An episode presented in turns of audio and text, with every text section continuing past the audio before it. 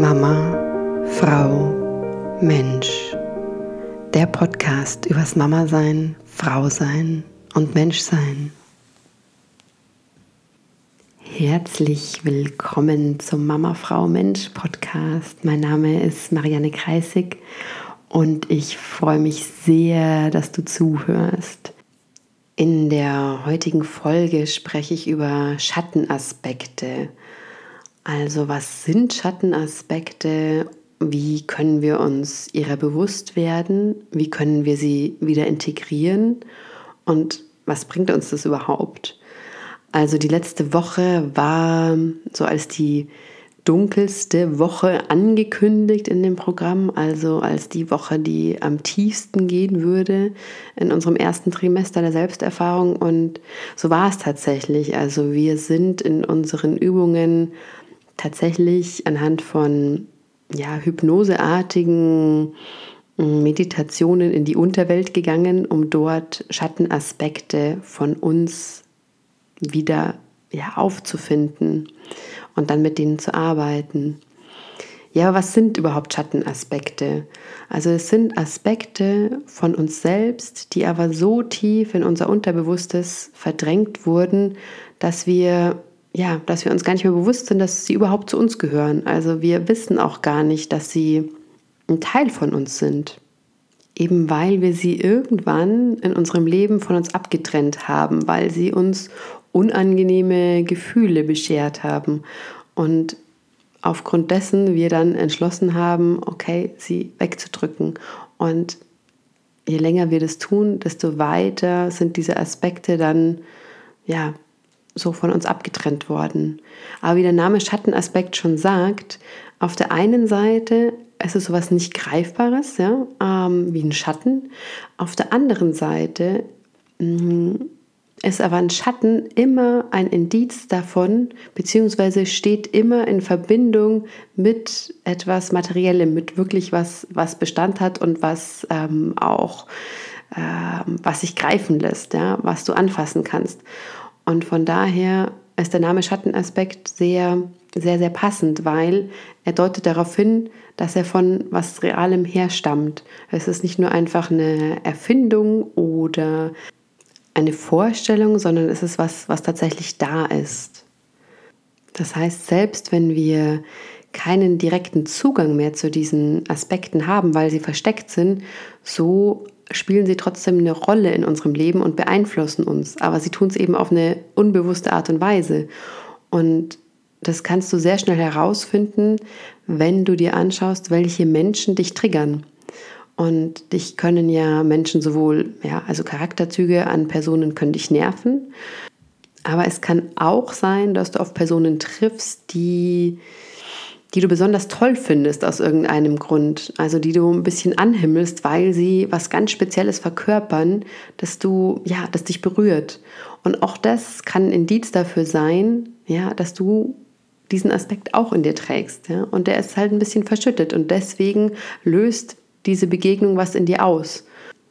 Von daher kannst du jedes Mal, wenn du dich sowohl im Positiven als auch im Negativen von irgendjemand getriggert fühlst, sehr, sehr dankbar sein, weil es Hinweise und Indizien dafür sind, dass da was in dir lebt, was angeschaut werden möchte. Also ich fühle mich beispielsweise ganz oft getriggert von, ich sag's jetzt mal hm, so plakativ, Hippie-Frauen, ja, ähm, weil die etwas für mich verkörpern, also dieses Unbekümmerte und dieses im Moment leben und sich keine Gedanken machen über was ist und was sein könnte und auch so ein bisschen unorganisiert sein. Äh, das nervt mich total und ich merke halt, dass ich aber in mir eine Sehnsucht habe, genau das zu leben, was sie tun. Und ich mir das oftmals nicht erlaube und ich mir eine Strategie zurechtgelegt habe von Disziplin, Verantwortungsbewusstsein, von, okay, ich habe mein Wort gegeben, also das halte ich auch, ganz egal, wie, wie ich mich fühle und auf, äh, wie es mir geht und was meine eigentlichen Bedürfnisse sind, aber ich stehe zu meinem Wort. Mm. Und ich deswegen so allergisch darauf reagiere, wenn dann äh, Freunde, Bekannte, die ja mehr in diesen Hippie- oder spirituellen Kreisen verkehren, mir dann sagen so, boah, nee, also heute fühle ich mich echt nicht danach ähm, zu kommen, obwohl wir es ja ausgemacht haben, aber ich merke, äh, nee, das ist echt gerade nicht dran und so. Oh, dann kriege ich, krieg ich echt, äh, ja, also habe ich echt mit mir zu kämpfen, aber ich weiß halt auch wieso. Also es ist, es ist äh, ein Teil in mir, der, den ich da halt nicht auslebe. Das soll jetzt nicht heißen, dass mir Pflichtbewusstsein und ähm, Abgemachtes nicht wichtig ist. Klar, das ist es, aber ich merke einfach anhand von meiner Reaktion, weil, sich, weil es so viel in mir auslöst oftmals, dass da mehr dahinter ist. Weil wenn ich da mit mir im Reinen wäre, dann würde ich halt einfach sagen so, okay, jetzt kommt sie halt nicht, naja, dann machen wir etwas anderes aus und fertig.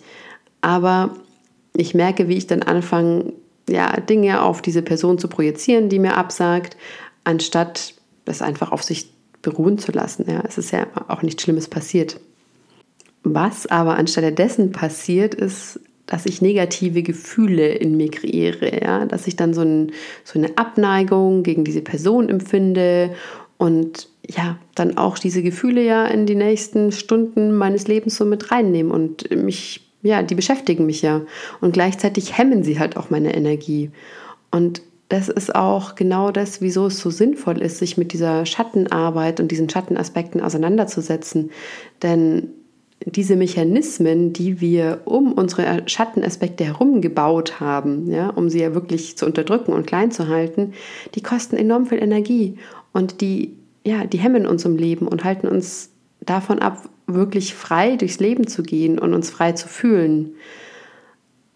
Also die Hauptintention hinter all dieser Schattenarbeit ist Freiheit. Und Freiheit ist neben Liebe wahrscheinlich eine der größten Sehnsüchte der Menschen. So, und jetzt habe ich ja zwei Möglichkeiten schon aufgezeigt, also wie man so Schattenaspekte wahrnehmen kann in einem selbst. Also zum einen durch ja, Bewunderung in anderen Personen, aber auch so Verurteilen von bestimmten Charakterzügen an anderen Personen. Und zusätzlich macht es Sinn, sich selbst zu beobachten, also zu schauen, okay, wo kritisiere ich mich denn selber, in welchen Momenten und wo verurteile ich mich auch selber in bestimmten Momenten. Also um jetzt ein Beispiel aus der Sexualität zu nehmen, wenn du beispielsweise das Gefühl hast zu versagen oder du dich selbst kritisierst, weil du nicht schnell genug den Orgasmus bekommst, so wie du es gerne hättest oder so wie es vielleicht dein Partner gerne hätte, dann ja, dann entsteht eine ganz unangenehme Situation während dem Sex, die vielleicht zum Hemmnis selbst werden kann. Also, dass du überhaupt eigentlich gar nicht mehr gerne Sex hast, weil du eh schon weißt, so, oh, das mit dem Orgasmus klappt eh nicht und überhaupt, das frustriert. Also, oh, so. Aber dann gibt es eben die Möglichkeit, während du wirklich in der Situation bist, also während du Sex hast und beispielsweise feststellst, so, äh, ich kriege keinen Orgasmus, ich hätte aber gern einen und du merkst, wie du dich dafür selber kritisierst, kannst du auch mal einen Moment reinspüren in deinen Körper, ob du während dieser Gedanke sozusagen da ist, also und diese Kritik da ist, du gleichzeitig irgendwo in deinem Körper Lust empfinden kannst. Und wahrscheinlich wirst du irgendeinen Teil finden können, wo du sagst so, okay, da spüre ich auch Lust. Und dann kannst du nochmal zu dieser kritischen Stimme zurückgehen und schauen so, hey, okay, ja, vielleicht kriege ich keinen Orgasmus, aber trotzdem empfinde ich Lust und trotzdem kann es mir gerade Spaß machen und es kann gleichzeitig existieren. Und dieses Prinzip, dieses Hin- und Herpendelns ja, zwischen zwei Gefühlen oder Körperwahrnehmungen, das nennt sich Pendulation oder Pendulation äh, geprägt von Peter Levine, der eben auch Traumaforscher ist. Also dieses Verurteilen verliert dadurch langsam an Kraft durch dieses Hin- und Herpendeln. Und genau das ermöglicht so eine langsame Integration von diesem einen Aspekt, den wir eigentlich nicht fühlen wollen, weil wir langsam erkennen, okay, es ist einfach ein Aspekt, der gehört zu uns, aber gleichzeitig existieren da viele andere Aspekte. Also so dieser Schrecken und diese Angst vor einem bestimmten Gefühl oder von der Wahrnehmung, die lässt dann langsam nach. Und eine andere Möglichkeit, Schattenaspekte zu integrieren, läuft über so eine Art Entkoppelung und Neuverbindung, also Dissoziation und Reassoziation. Wenn du also beispielsweise eine bestimmte Erfahrung mit einem negativen Gefühl verknüpft hast oder es irgendwann in deinem Leben verbunden wurde, dann hast du die Möglichkeit, dir beide getrennt anzuschauen. Also mm, wenn du zum Beispiel eine Vergewaltigungsfantasie nimmst, die gleichzeitig aber ganz stark mit Scham besetzt ist, dann kannst du diese beiden erstmal voneinander trennen. Also kannst du diese Fantasie spüren, ohne Scham zu fühlen und zu empfinden. Also gibt es da irgendwo einen Teil in dir, der diese Vergewaltigungsfantasie fühlen kann, ohne gleichzeitig automatisch Scham zu empfinden. Und dann wirst du auf jeden Fall einen Teil finden, der das kann. Also die Antwort ist ja. Und im nächsten kannst du dir anschauen, kann ich denn Scham empfinden ohne diese Fantasie? Also dieses reine Gefühl der Scham, kannst du das erfahren ohne diese Vergewaltigungsfantasie? Und die Antwort darauf ist auch ja. Und nachdem du diese zwei Schritte gemacht hast und die erstmal voneinander getrennt hast, kannst du überlegen, okay, mit welchem Gefühl möchte ich denn diese Fantasie eigentlich verbinden? Und dann kannst du zum Beispiel ja einfach eine neutrale Position auswählen und dir sagen, okay, die Vergewaltigungsfantasie möchte ich jetzt verknüpfen mit neutralem Gefühl. Und jedes Mal, wenn du das machst, gibst du deinem Gehirn die Chance, dass es neue neuronale Netzwerke aufbaut, dass es neu diese Verknüpfung macht von, okay, ich habe diese Vergewaltigungsfantasie und das Gefühl, was ich gleichzeitig dazu habe, ist neutral. Je länger du aber eben schon ein bestimmtes Gefühl mit einer Erfahrung verknüpfst, desto ja, länger dauert es natürlich auch, so diese alten neuronalen Netzwerke langsam abzubauen und neue aufzubauen. Das heißt, es ist eine Arbeit, die sowohl Zeit als auch Durchhaltevermögen braucht. Aber an der Stelle möchte ich auch sagen, dass Schattenaspekte nicht nur so Aspekte sind wie Scham, Angst, Trauer, Wut. Nee, es können auch äh, Gefühle sein wie Leichtigkeit, wie Freude, wie Begeisterungsfähigkeit, wie Lust. Denn diese Aspekte können eben genauso ins Unterbewusste verdrängt worden sein. Und das habe ich letzte Woche bei mir ganz stark gemerkt. Also ich habe einen Anteil in mir gefunden, einen Anteil von Leichtigkeit, den, ja, den ich ganz lang verdrängt habe oder weggeschoben habe. Und zwar als, ja, als alleinerziehende Mama mit Schlafproblemen und extremem Schlafmangel. Ich habe immer gesagt, so, hey, du musst schlafen, ähm, ich brauche Schlaf, äh, du musst aufpassen, du musst auf deine Energie achten, du darfst dich jetzt da nicht zu sehr verausgaben, du darfst dich jetzt da auch nicht zu sehr reingeben, weil wenn du da zu viel Energie reingibst und dich da einfach gehen lässt in dem Moment, dann kann es sein, dass dir die Energie später fehlt für dein Kind und du ähm, nicht genug Kraft hast. Und letzte Woche habe ich auf einmal gemerkt, so, hey, Moment, stopp, was ist, wenn das überhaupt gar nicht stimmt? Mein Sohn schläft mittlerweile besser. Klar, also ich wache immer noch ein, zweimal in der Nacht auf, manchmal mehr, manchmal weniger. Mm. Aber in der Summe bekomme ich genügend Schlaf, mein Körper hat die Möglichkeit auszuruhen. Ich bin jetzt aus diesem langen Tal raus und da habe ich gemerkt, so hey, aber trotzdem sitzt diese Stimme und dieser Kritiker in meinem Kopf noch so stark, der mir sagt so, du musst schlafen, ähm, gib dich da jetzt nicht ganz rein. Und als ich das mal für einen Moment losgelassen habe, hat es so eine immense Energie in mir freigesetzt. Also ich habe mich so kraftvoll gefühlt und so leicht und ich habe gemerkt, ich habe es mir einfach nicht erlaubt. Ich habe es mir tatsächlich nicht erlaubt. So, das war jetzt wieder so ein bisschen der theoretische Teil des Ganzen. Und wie sah es praktisch aus? Also wie sah meine Woche aus? Wir hatten sehr viele verschiedene Übungen, die alle darauf ausgerichtet waren, die Dinge zu spüren, die wir normalerweise nicht spüren wollen, also die wir von uns fortschieben.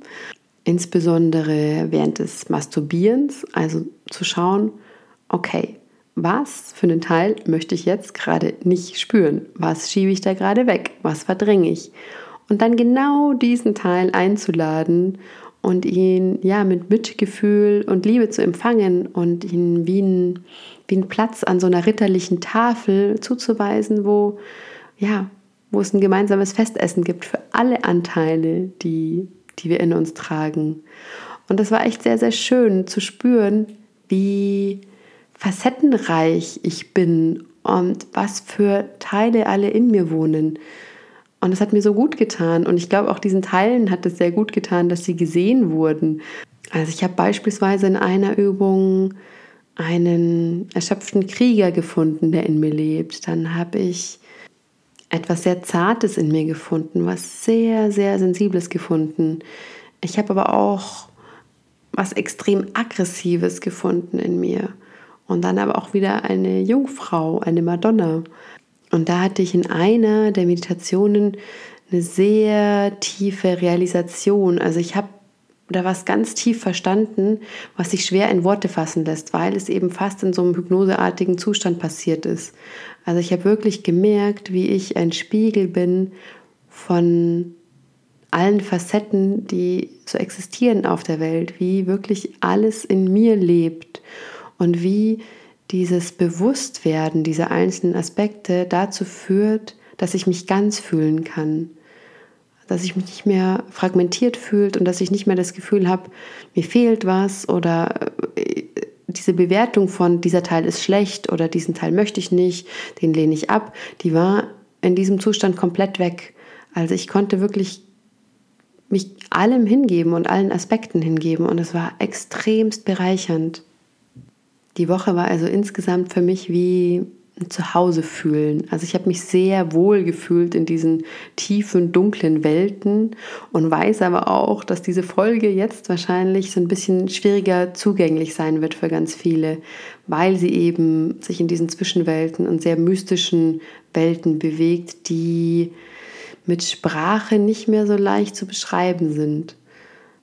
Ab nächster Woche wird es dann aber wieder wesentlich leichter zugänglich und auch praktischer werden, denn dann geht es um Themen wie verschiedene Arten von Orgasmen oder auch sexuelle Identitäten und sexuelle Energie. In diesem Sinne wünsche ich dir eine ganz wundervolle Woche, ganz egal ob düster und dunkel und tief oder hell und leicht und voller Freude. Genieße es. Enjoy the ride. Bis nächste Woche.